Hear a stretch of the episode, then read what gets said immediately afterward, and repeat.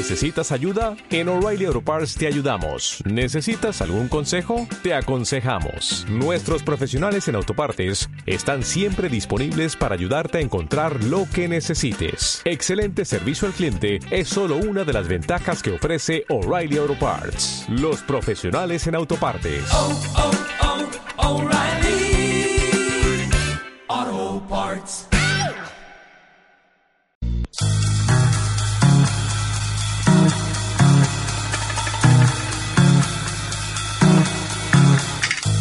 Semana a semana nos detenemos en nuestra vida cotidiana para vivirla desde otro lugar.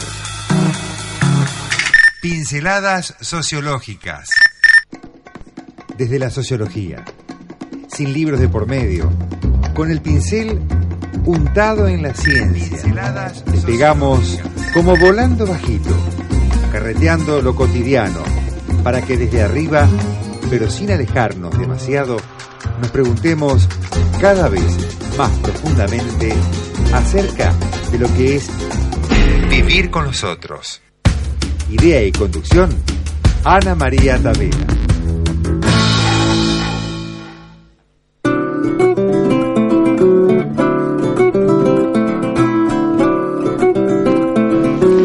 Buenas tardes audiencia. Renovamos el placer de volver a encontrarnos con vos y para vos en el último programa del 2015, sexta temporada. Gracias por tu compañía. Y si es la primera vez con nosotros y te interesa la compra de viajes, lo- los, dólares, este, lo que le pasó a Moria, bueno, cambia de emisora. No es que te estemos echando, pero nosotros vamos a seguir con nuestra problemática. Hoy y también el próximo año. Tenemos muchas ganas de continuar en nuestra línea. Nosotros tomaremos vacaciones hasta marzo, como es nuestra costumbre, pero si Dios quiere y mediante Él, seguiremos en el 2016 luchando por este espacio sociológico con vos y para vos. Está con nosotros quien han acabado de escuchar, Ana María Tabela en la conducción del programa, Gonzalo García quien les habla junto a Sofía Maragliano en la producción y Cecilia Sarmiento en los controles. Arroba P Sociológicas es nuestro Twitter, Pinceladas Sociológicas nos encontrás en Facebook y al 156 85 6710 nos podés mandar un mensaje de texto y participar con nosotros. Hoy continuaremos con el tema del mes, la felicidad. Y volvemos al comienzo, planteándonos si la felicidad es posible definirla desde el punto de vista sociológico. ¿Tiene sentido hablar de una felicidad colectiva? ¿Es posible hablar sociológicamente de la felicidad y hasta qué punto los indicadores sociológicos cuantitativos de Ruth Benhoven muestran una aproximación aceptable de las vivencias felices en la convivencia diaria? Comenzamos nuestro programa con este índice de felicidad que Ruth Benhoven, este sueco, que elaboró para poder medir y escalonar a los distintos países. Y también viendo hasta qué punto ese escalonamiento que hizo este estudioso, si tiene realmente realidad, si tiene asidero en la realidad. Bueno, quedó claro, en lo que fuimos trabajando hasta ahora, que la felicidad es una construcción histórico, geográfica y cultural. Pero también es cierto que cada persona hace esa construcción a su antojo y en circunstancias individuales. Por supuesto, en este contexto histórico, geográfico y cultural que le toca vivir. Entonces, nos planteamos, ¿hasta qué punto con una pregunta individual, preguntándole a cada uno cuánto es de feliz, nosotros podemos sacar una felicidad colectiva de un país? Ese es el gran problema metodológico y el gran problema sociológico que tenemos para saber si las preguntas que detectan felicidad subjetiva sirven para detectar la felicidad colectiva. Y esto es lo que vamos a trabajar hoy. Vamos a ver los inconvenientes que se tiene en ese pasaje de un nivel subjetivo a un nivel macro. Es así que si el contenido de la felicidad varía en las distintas culturas, se requiere algo más que un estudio cualitativo, Un estudio cual- cualitativo es lo que hizo Ruth Benhoven, que trató de preguntarle a la gente si se sentía feliz o cuál era su idea de sentirse feliz y luego y lo interpretó con variables socioeconómicas culturales de su época. Pero nosotros pensamos que se requiere algo más que un estudio cuantitativo, comparativo. Y en tal caso sería necesario, para pasar de un nivel subjetivo a un nivel macro, comprender, entender y captar el sentido de la felicidad en las distintas culturas. Cuestión que estadísticamente resulta muy difícil de hacer y para eso se muestran apropiadas las técnicas cualitativas y etnográficas y entonces eh, reducen la utilidad del índice mundial que nosotros estuvimos trabajando para ranquizar a los países. Entonces, eh, este índice se reduce simplemente a un instrumento para poder detectar la felicidad colectiva. Después tendríamos que recurrir a otras cosas, a otras formas de entrar en la sociedad que justamente no son las cualitativas, sino son las interpretativas, o sea, las descubridoras de la carga de sentido que la sociedad le pone a este concepto felicidad y hasta qué punto lo podemos nosotros hacer comparativo entre las personas. ¿Qué te parece, Ana, si vamos a un tema y luego a una pequeña pausa y volvemos con el tema de la felicidad, que es el último programa de este año, acordate, así que ya volvemos.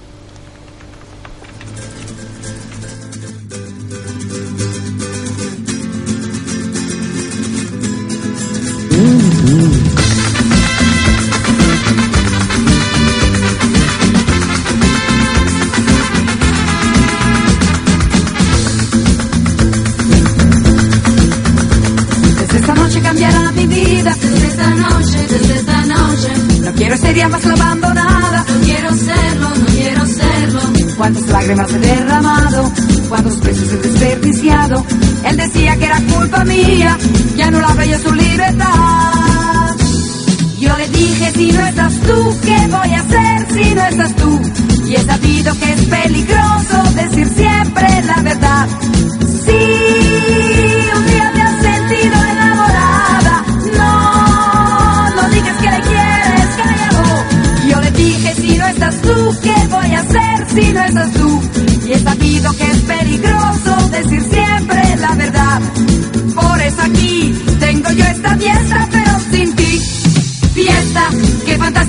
Fantástica, esta fiesta. Qué fantástica, fantástica esta fiesta. Esta fiesta con amigos y sin ti.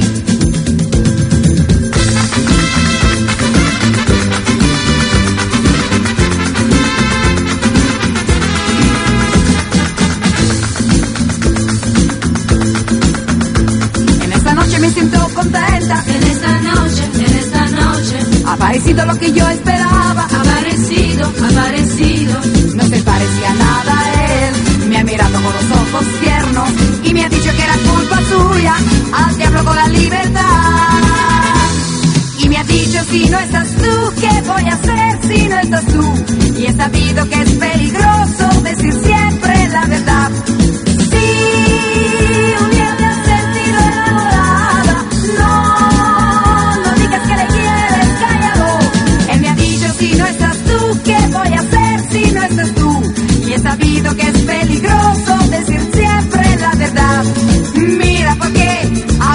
Esta fiesta y él fiesta. Qué fantástica, fantástica esta fiesta. Qué fantástica, fantástica esta fiesta. Esta fiesta en la que descubrí su amor.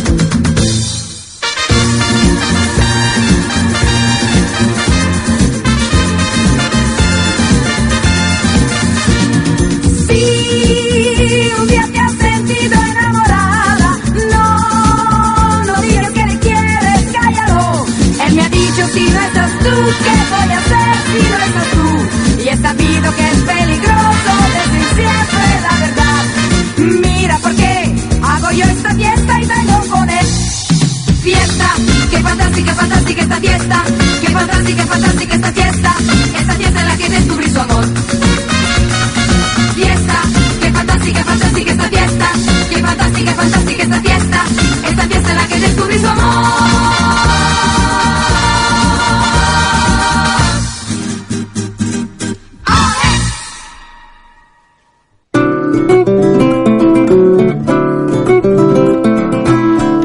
Esta canción hablamos el jueves pasado. Yo digo, ¿qué tendrá esta canción que tuvo tanto éxito? Bueno, si ustedes lo descubren, cuéntenmelo.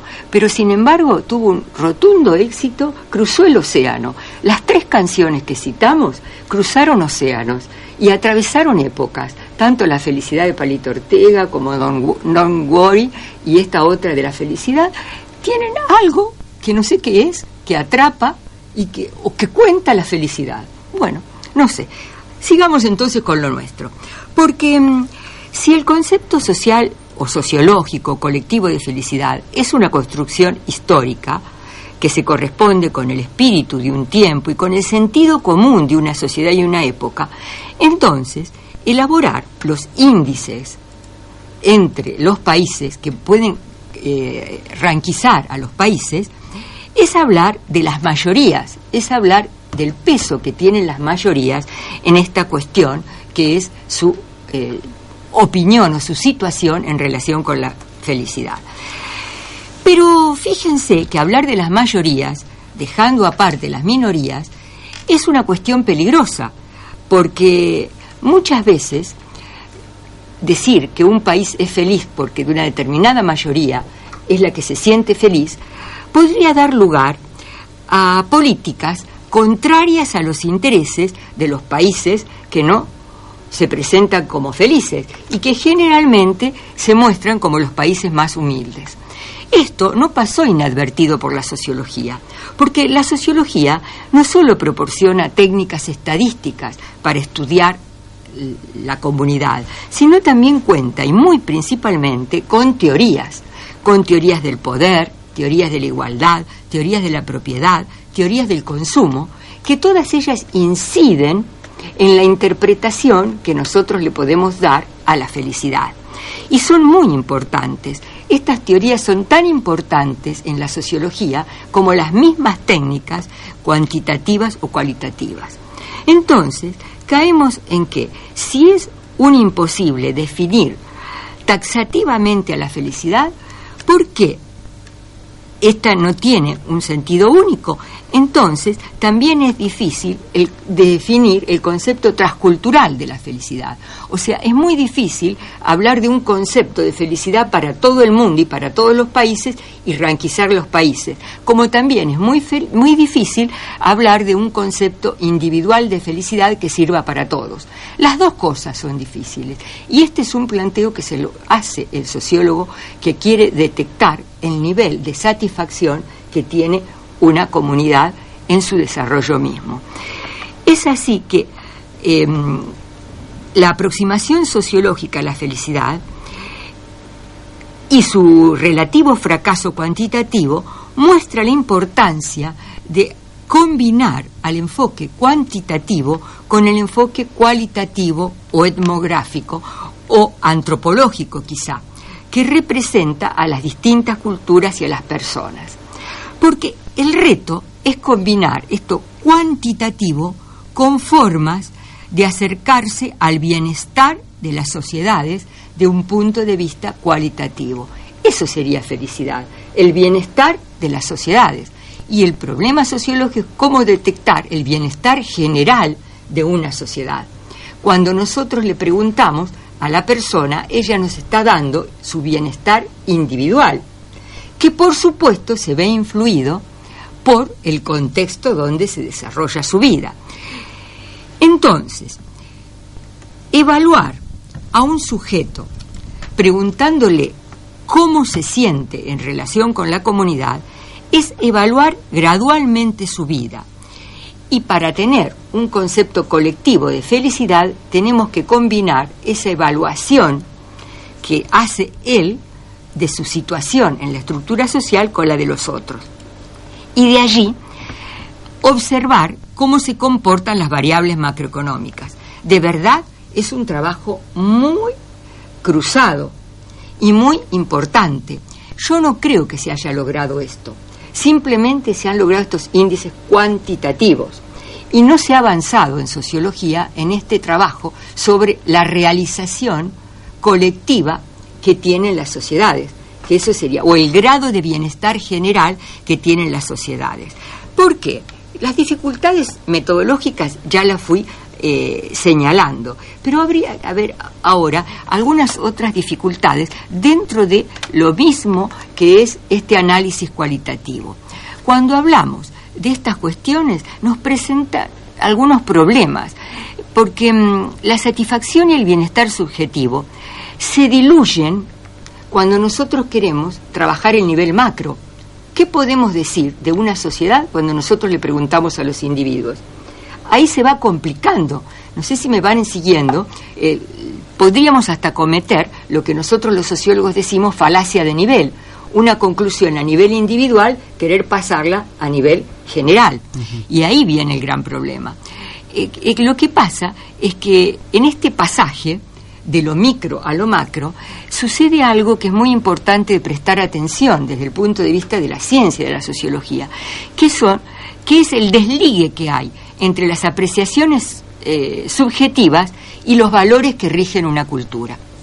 Y ahí entramos en lo que es el bienestar colectivo. Cuando hablamos de los valores que rigen una cultura, estamos hablando de esos valores que a nosotros nos van a detectar el grado de felicidad que tiene la gente si logra o no estos valores colectivos. Y ahí sí estamos pasando un plano sociológico. El del bienestar subjetivo, el bienestar subjetivo eh, se construye en función de una determinada personalidad. No todas las personalidades sienten feliz a las mismas cosas, pero también esa personalidad se combina con factores sociodemográficos tales como la edad, el género, el estado civil, la religión. Estas variables, que son sociológicas, se combinan con las personalidades y hacen que determinadas edades, determinado género, determinado estado civil o determinadas formas religiosas proporcionen una mayor satisfacción, un mayor bienestar que otras. Y ahí ya estamos entrando en un plano cualitativo, se va entendiendo esto. También hay otras situaciones que generan felicidad, como los factores contextuales, tales como la vivienda, el trabajo, los afectos familiares, los afectos de grupo. Todo esto da un grado de satisfacción y un grado de felicidad también, que esto se detecta no solo a nivel subjetivo, sino también a nivel colectivo. Si alguien tiene, si muchos tienen vivienda, si muchos tienen trabajo, si muchos tienen una forma de relacionarse con los otros armónica, entonces uno puede detectar un grado de felicidad mayor en esas sociedades. También hay otros factores, como son los factores institucionales. Determinadas políticas generan felicidad. políticas que reparten la, la riqueza, políticas participativas, generan felicidad. Y esto ahí sí estamos pasando de un plano subjetivo a un plano mucho más eh, Amplio. inter, interpersonas. Y Mm. allí podríamos hablar de un plano sociológico. Creo que con esto voy explicando un poco por qué eh, los índices de felicidad, cuando uno pregunta solo a la persona, no detectan eh, realmente la posibilidad de ranquizar a los países y se requieren otros índices. Cuando la pregunta es individual, este responde en función de sus oportunidades de vida, de las propias oportunidades de vida, que a veces son oportunidades de vida internas, o sea, posibilidades personales que tiene, y otras externas, que tienen que ver con su contexto. Y además, en esa pregunta está implícita la calidad de vida, o sea, no solo la oportunidad de vida, sino la calidad de vida a la que está sometida esta persona. Y entonces ahí va todo lo que yo les hablé de estas variables situacionales, contextuales, como trabajo, afectos, y eh, también las cuestiones de estatus. Allí también entra eh, lo que nosotros decimos la posición de estatus. La posición de estatus también puede dar diferentes formas y grados de felicidad. O sea que cuando analizamos en una sociedad eh, al individuo, tenemos que tener en cuenta que ese individuo me contesta desde un lugar de la sociedad de un lugar que está caracterizado por determinados privilegios y por determinadas obligaciones, por determinada negación de privilegios. Entonces, desde allí va a dar su informe. Entonces, él está respondiendo. En primer lugar, cuando yo le pregunto, ¿eres feliz? ¿Estás contento con tu situación de vida? Él responde siempre al principio siempre con una emoción. La respuesta siempre es emotiva. Dice cómo se siente él. Por eso que es emotiva. Pero, y por tanto, predomina la razón. No analiza los factores que le permiten a él sentirse feliz. Pero existe la razón. Y la razón generalmente no la encontramos en cálculos económicos, sino la encontramos en la satisfacción que ese individuo tiene en cuanto a los valores que su sociedad le está diciendo que son importantes. Los valores son cruciales cuando uno detecta la felicidad de un pueblo. Y estos valores son los que a mí me hicieron pensar en cuando estaba en Cuba en si esa sociedad era feliz y qué le faltaba para ser feliz y qué es lo que teníamos nosotros para ser feliz. Yo estaba en una sociedad donde el valor eh, comunitario es prioritario al valor individual, cosa que yo salgo de una sociedad donde los valores societarios están subordinados a determinados valores individuales, como por ejemplo la propiedad individual. Y entonces ahí viene la diferencia. El éxito colectivo en nuestra sociedad está subordinado al éxito individual. Por tanto, allí, cuando pregunten a alguien si es feliz, depende en qué sociedad lo preguntemos, nos responderá a si ha conseguido los valores que su propia sociedad le ha metido y le ha metido en un momento muy temprano de la vida, tan temprano que ni él mismo se da cuenta que tiene esos valores metidos adentro cuando responde esta pregunta tan emotiva que es, ¿te sentís bien? ¿Cuál es tu bienestar? ¿Sos feliz? Responde primero con la emoción. Claro, y igual- después recién entra la razón. Igualmente, eh, la pregunta ¿sos feliz? es una pregunta bastante directa y dura. Generalmente no se pregunta así, No. es el resultado. Generalmente se pregunta eh, si está conforme con el bienestar que lo rodea. Y entonces uno le saca después eh, si el bien, estás conforme con, con tu vivienda, estás conforme con tu sueldo, estás cor- conforme con tu profesión, estás conforme con tu familia. Generalmente no se le pregunta si está feliz. Eso no es un error del indicador. No, no, no, pero pensemos la pregunta. Sí. ¿Estás feliz? Una pregunta simple, dos palabras, Sí. eh, pero eh, que conlleva algo mucho más grande que dos palabras. Ahora en el próximo bloque quizás podamos hablar un poco de qué pasa cuando te hacen esas preguntas. No un, no un sociólogo, no alguien experto, sino alguien en la calle, alguien común, un familiar. Te pregunta, ¿sos feliz? ¿Y qué respondes? te quedas mudo siempre. ¿Hasta qué punto es comunicable si realmente sos feliz o cuál es el nivel de infelicidad que vos podés comunicar? Así que en el próximo bloque vamos a ondear un poco esta cuestión para ver qué opinamos y qué opinan ustedes. Por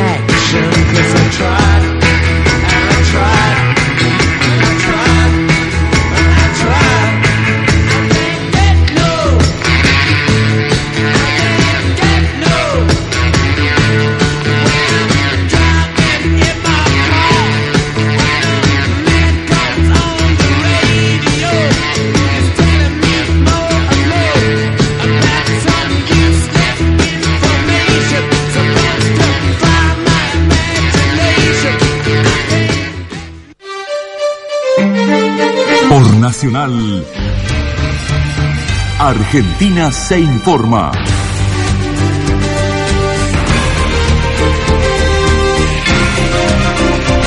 Temperatura 26 grados una décima, humedad 58%.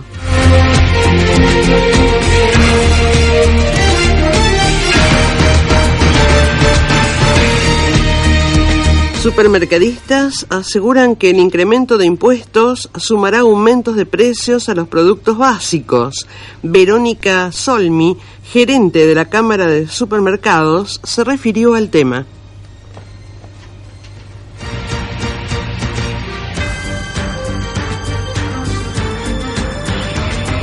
Eh, desde que se aprobó, es decir, nos enteramos muy sobre la marcha, obviamente eso estaba dentro del presupuesto, entonces no es una medida a la que todo el público por ahí normalmente se tiene acceso a todo el presupuesto para ver desagregadamente qué es el impacto que tiene y cuáles son los aumentos.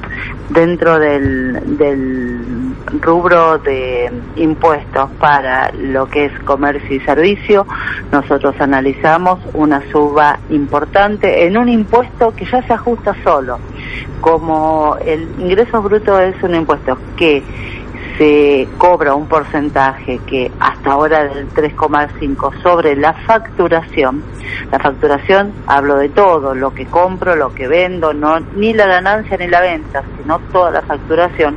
Obviamente por la inflación se va ajustando automáticamente solo.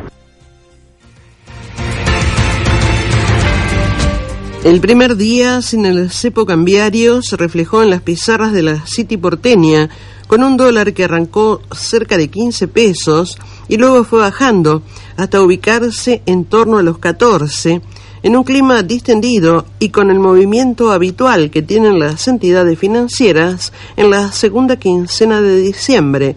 Los bancos trabajan contra reloj para adecuar las nuevas disposiciones, especialmente en la actualización de los portales, para que los clientes comiencen a operar en el mercado cambiario a través de home banking.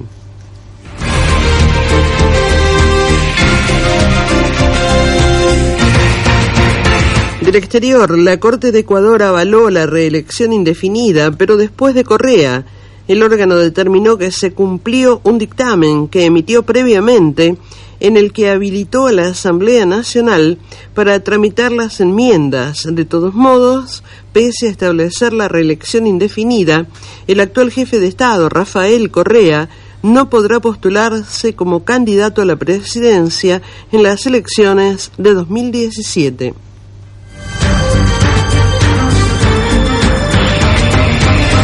Es la hora 17.33 minutos, la temperatura 26 grados una décima, humedad 58%, viento sudeste a 20 kilómetros por hora, la presión es de 1000.9 hectopascales. Argentina está informada por la radio pública. Nacional Rosario, AM 1300. Somos todos, somos todos, verdad, tu identidad está en el diario Radio Nacional.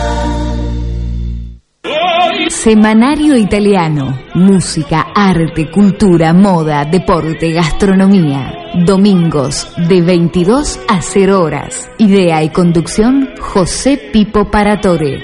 AM 1300 y FM 104.5, la radio pública.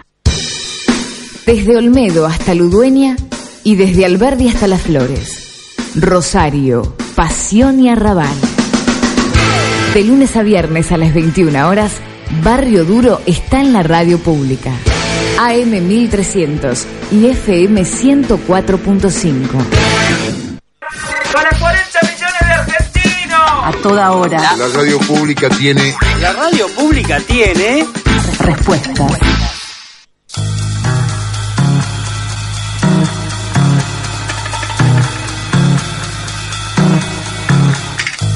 Semana a semana nos detenemos en nuestra vida cotidiana para vivirla desde otro lugar. Pinceladas sociológicas. Desde la sociología. Sin libros de por medio. Bueno, estamos trabajando la felicidad y decimos que la felicidad está representada por las oportunidades de vida de cada uno, también por la calidad de vida resultante de estas oportunidades de vida, por el estatus que ocupa en la estructura social y también por los estándares de felicidad que su propia época y su propia historia le dan a ese individuo al cual nosotros le estamos preguntando acerca de la felicidad. Dijimos que no se pregunta generalmente directamente, ¿sos feliz?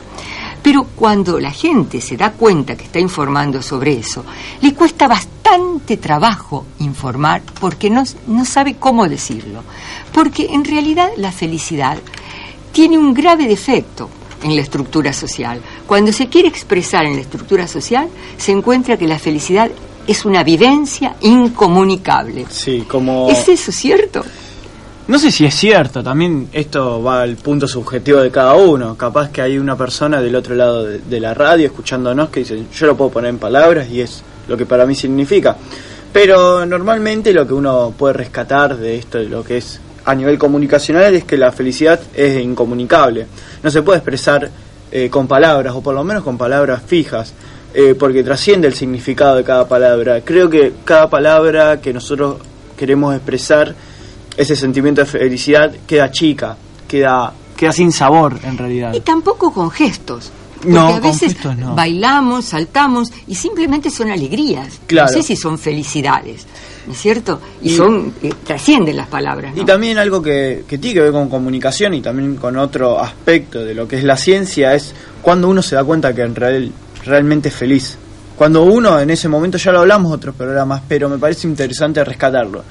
Cuando uno se da cuenta comunicacionalmente, cuando habla, que de lo que está hablando es feliz, ¿entienden?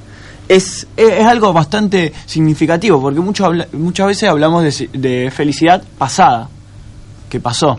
Por ejemplo, cuando yo era chico me ponía feliz tal cosa. Quiere decir entonces que no solo a la sociología le resulta difícil trabajar el concepto de felicidad, le resulta difícil a la psicología, le resulta difícil a la comunicación.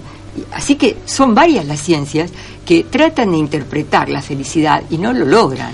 Y no, no logran obtener una, un concepto taxativo desde el punto de vista de su propia ciencia. Sí, es más. Parece que se escapa, se va entre los dedos, ¿no es cierto? Es una Creo- cuestión inaprehensible. Creo que es uno de los únicos temas en los que la mayoría de las ciencias pueden coincidir, que no, que no hay una respuesta, que no hay una, una forma única de, de hablar o medir la felicidad, sino pasa todo subjetivamente y que la ciencia tiene un déficit a lo mejor de tratar de explicarla. Es un sentimiento que a lo mejor es inexplicable en los cánones que nosotros estamos acostumbrados. O que a lo mejor no todos podemos medirla con los mismos códigos, entonces Sí. Es eso, incomparable. eso la hace Eh, por ahí la podemos captar en, un- en, la pro- en una dimensión y después no la podemos comparar con otra dimensión. Sí. Y si realmente tiene este, esto emotivo, pero a la vez emotivo, que se va resbalando. Y que se va resbalando y que se- generalmente se la ve a lo lejos. Como yo dije, como un punto de fuga, más que un- una situación que uno puede captar y, poder tenerla para estudiar. Eso me hace recordar, si me permite un minutito, Ana, que en comunicación tratamos un tema de- del autor eh, Espinosa, algunos lo conocerán, eh, un autor, bueno, muy poco comprendido en su época y que ahora, bueno, resurge un poco en lo que es los estudios de comunicación y otros tipos de estudios, que hablaba que la felicidad se puede medir en el buen o mal encuentro.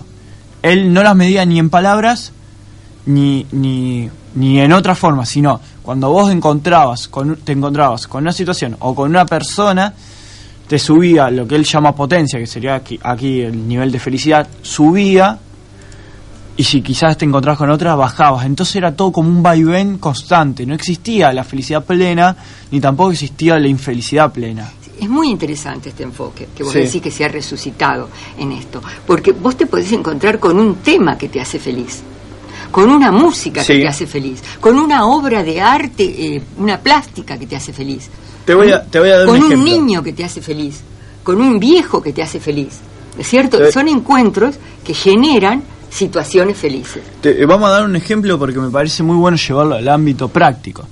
Acá creo que todos somos felices haciendo este programa, como debe haber muchos oyentes que deben ser felices escuchando, reflexionando sobre los temas que nosotros proponemos. Ahora, salimos de la radio y quizás vemos una persona pidiendo porque no tiene para comer o una madre que ves que no puede llegar a fin de mes con los hijos, más con las fiestas y todo eso, y eso te provoca otro choque, quizás la felicidad que tenías ahora la perdiste y después la recuperás. Esto como un ida y vuelta interminable en la vida. Sí, eh, es un autor que tiene, Espinosa, Sí. es un autor que lo trabaja la gente de comunicación, afortunadamente lo retrabaja y es muy interesante. Nosotros en sociología también lo hacemos. Y Lo menciono, si alguno lo quiere buscar, Sí. ustedes saben que ahora tenemos las armas que son Sí. el Internet que nos permiten consultar todo, pero que da este planteo que es eh, un flujo de felicidad. Sí. Realmente se ve así, como un flujo de felicidad. En realidad, desde el punto de vista sociológico, lo máximo que podemos decir es que la definición de felicidad está cruzada por los valores personales y colectivos no solo por los personales, sino también por los colectivos que esa persona vive. Y así es que por allí hay situaciones eh, históricas de países y demás que privilegian determinados valores y otras situaciones de época y de países que privilegian otros valores.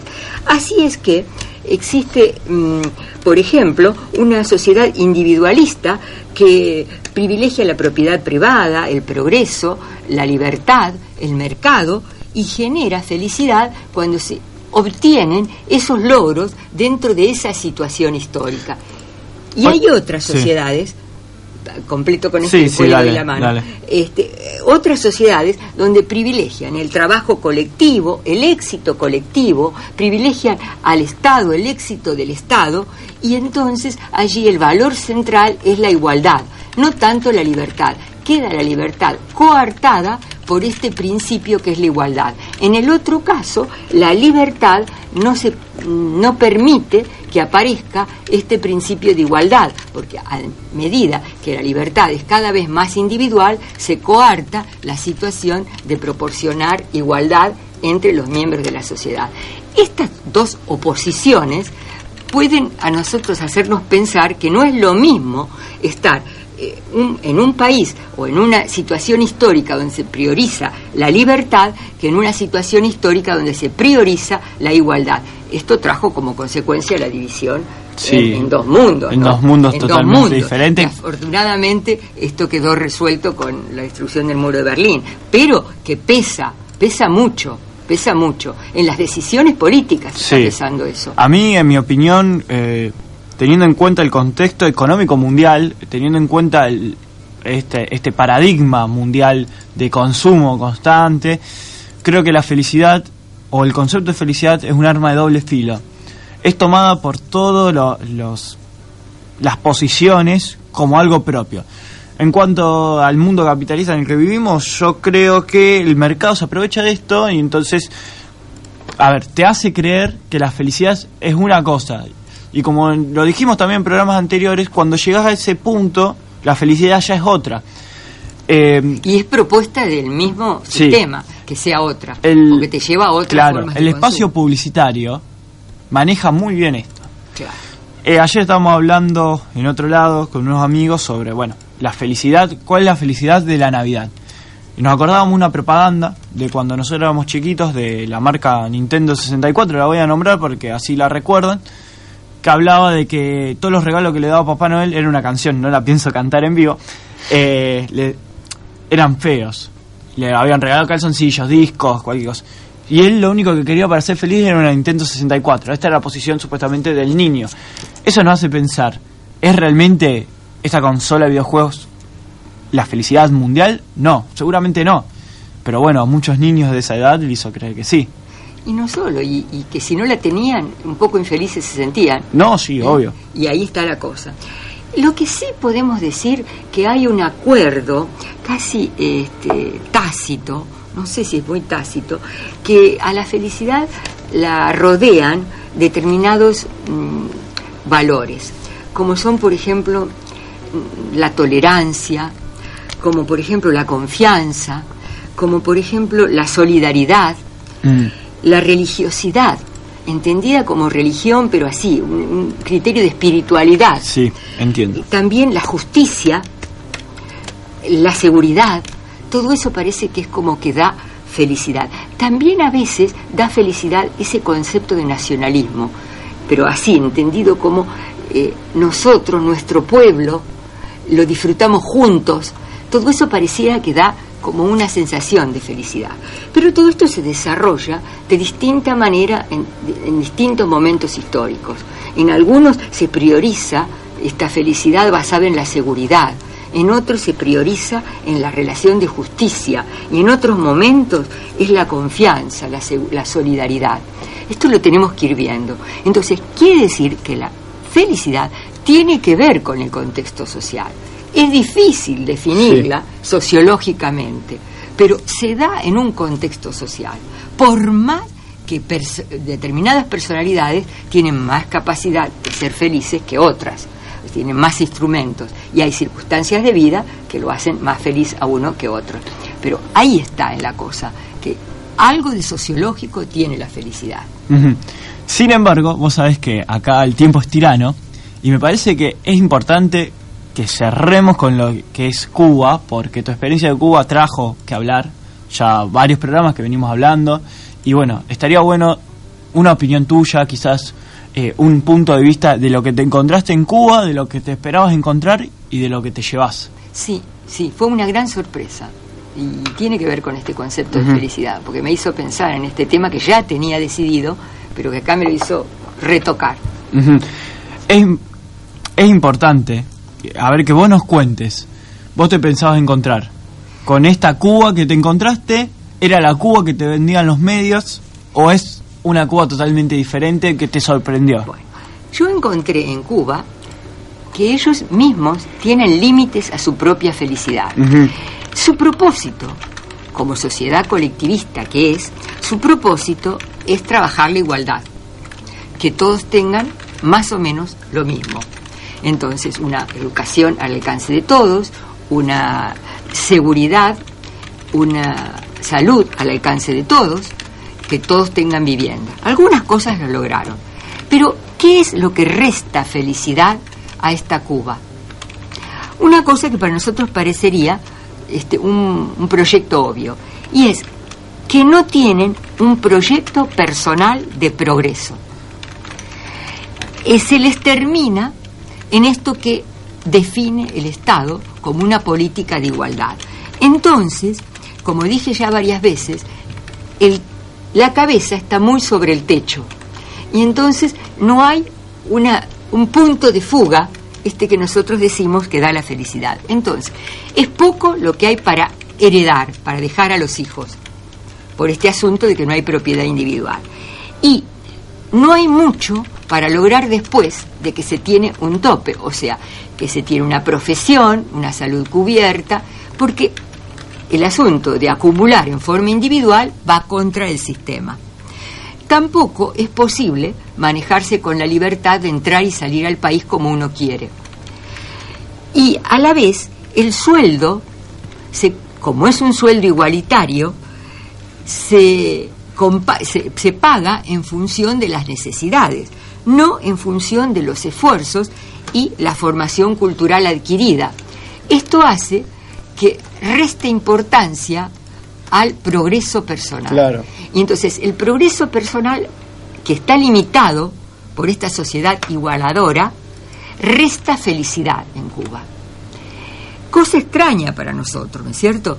Porque nosotros en una sociedad donde se prioriza la libertad individual, nuestro proyecto de felicidad casi apuntaría a igualar situaciones que hay gente que nunca las va a poder lograr si no tenemos políticas pertinentes que hagan que justamente el producto colectivo sea distribuido en forma igualitaria.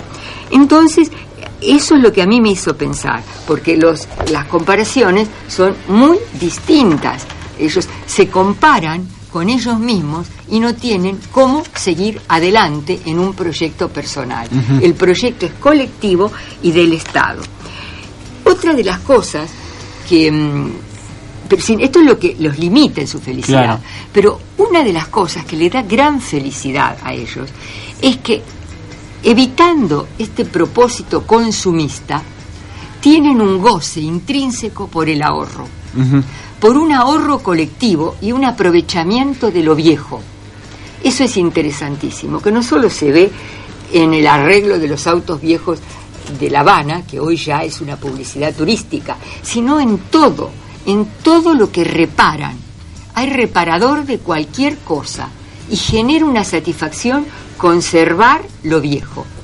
Aquello que dice Galeano que hemos perdido en nuestra en, en la Claro, en, revolución en nuestro consumismo constante. Claro, entonces ellos, abandonando lo superfluo, valoran enormemente esto que es el, la transformación de lo viejo en útil.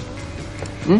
Sí. Y ahí viene una gran satisfacción en esta reparación de lo que podría darse por desechable.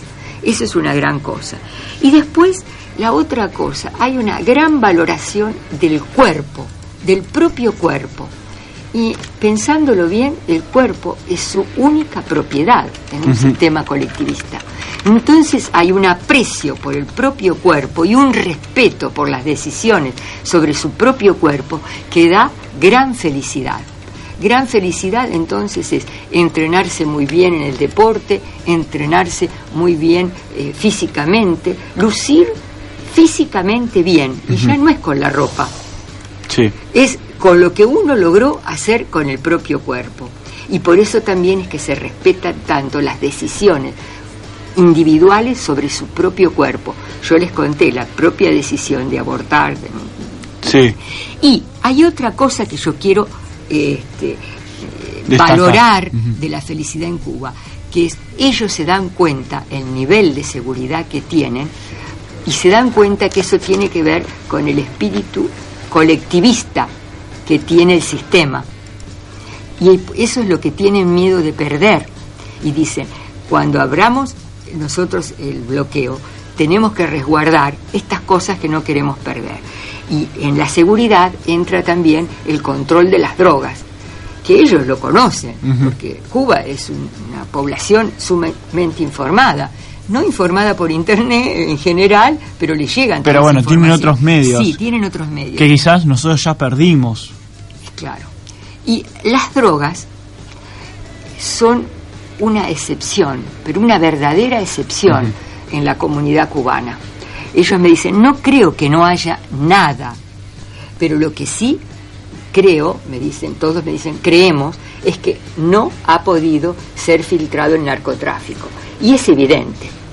Yo tuve justo un encuentro muy interesante en Cuba, lo cuento, ¿no es cierto? sí, sí, tuve un encuentro muy interesante en el Hotel Nacional, es un hotel preciosísimo de épocas de la década del 20, hermoso para este, visitar. Y yo iba de visita a ese hotel y encuentro que yo bajaba las escaleras y alguien subía las escaleras. ¿Quién era el que subía? Ah, es- Florencio Randazzo. Eso. En su ejercicio como ministro del Interior, había ido justamente, bueno, nos encontramos, yo lo conocí, él, por supuesto, me tuve que presentar, y nos sentamos a conversar, aunque no puedan, aunque no lo puedan creer, nos sentamos juntos a conversar. Ahora no solo llegás a los límites de, de Rosario, sino internacionalmente, te rodeas de ministros, me parece, Ana, ¿Viste? este programa Y te tiró de arriba. casualidad. Y resulta que me dice Florencio Randazzo, mira Ana María, estuve viendo, justamente vine, ¿por qué viniste? Vine a conocer los proyectos de seguridad. Y lo- eh, mi amiga periodista que estaba al lado de mí me dijo, la verdad que fue a ver lo mejor que tenemos en Cuba, y es cierto. Pero te digo con gran desaliento que son proyectos excelentes, pero solo para este sistema colectivista. Claro, No podríamos trabajar con estos proyectos de seguridad en una sociedad donde está abierta a decisiones individuales. Y claro, él me estaba planteando parte de estas cosas que yo estoy señalando acá, que tienen que ver con el sistema mismo. El sistema de seguridad tiene que ver con un Estado muy fuerte, donde las decisiones individuales son muy débiles y muy poco posibles. Entonces las decisiones colectivas son las que pesan, la, la seguridad está basada en esas decisiones colectivas. Es muy gratificante, Ana, que, bueno, vos aprovechando tu viaje, que es algo que vos querías hacer, nos haya traído todo este material y todo este análisis, que también nos da otra visión de, de lo que es Cuba. Siempre una, a los que no fueron y no fuimos, yo nunca fui por suerte, por suerte no, pero ojalá pueda ir eh, pronto. eh, la suerte de, de conocer, de por lo menos tantear una mirada que no son quizás las que te puede mostrar eh, un mapa en internet ni la que te puede mostrar una enciclopedia eh, sino una mirada social que si no estás ahí y no la vivís, eh, no la reconoces. Sí, eh, verdaderamente si hay algo que tengo que dar gracias este año es un hermoso viaje. Un hermoso viaje que tengo que agradecer no solo las oportunidades personales de vida, sino también a la apertura que tuvieron los cubanos, los distintos cubanos que encontré en el camino, de ofrecerme sus felicidades y sus no felicidades, con un, eh, una sinceridad que no es fácil encontrar en los pueblos. Fue toda una oportunidad de vida. Les digo que, bueno, viajar así vale la pena. No siempre se puede, ¿no? No. Pero viajar con estas herramientas sociológicas y, te- y tener posibilidades de aplicarlas, no, no siempre se Ajá. puede. Porque aunque las tengas, a veces hay pueblos que son mucho más cerrados. Y entramos en el marco de los últimos cinco minutos del ¿Qué programa de este año. Eh, yo en lo personal quiero agradecer primero a toda la audiencia, sin ellos no estaríamos acá claramente. Segundo, bueno, a todas las maravillosas personas que trabajan en esta radio, que eh, todos aportan su granito de arena para que toda la radio en sí salga adelante y que, bueno, hemos pasado un año eh, extraordinario. En lo personal creo que el programa, como ya lo dijimos varias veces al aire, ha cambiado, ha- se ha ido modificando para bien. Eh, hay más gente trabajando, hay más temas de interés, eh, hay más participación colectiva con los usuarios. Así que bueno, yo se lo quiero agradecer y bueno, espero y esperamos, esto ya lo hago participativo a, a todo el equipo, encontrarnos el año que viene para seguir haciendo sociología todos juntos. De verdad yo no tengo más que agradecer y mm, muy especialmente al, al equipo que fue agrandándose y esto me genera una gran satisfacción.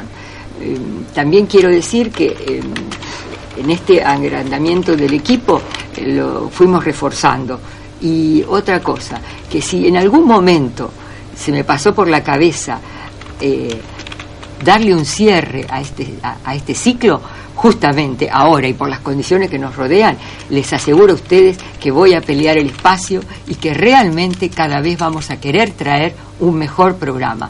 Creo que sociología es necesaria, sociología es importante y la gente merece tener a su alcance conocimientos teóricos y empíricos de esta ciencia que a mí tanto me dio. Y cuando hablamos de equipo, no solo nos resumimos a los que habitualmente estamos acá en el programa, sino también a todos los columnistas que nos acompañaron en este año.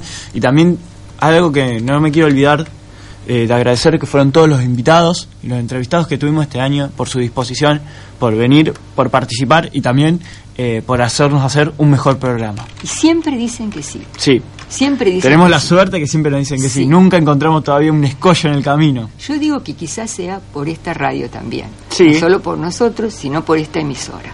Bueno, muchas gracias a Radio Nacional, muchas gracias a ustedes y hasta el año que viene. Quédate Nacional.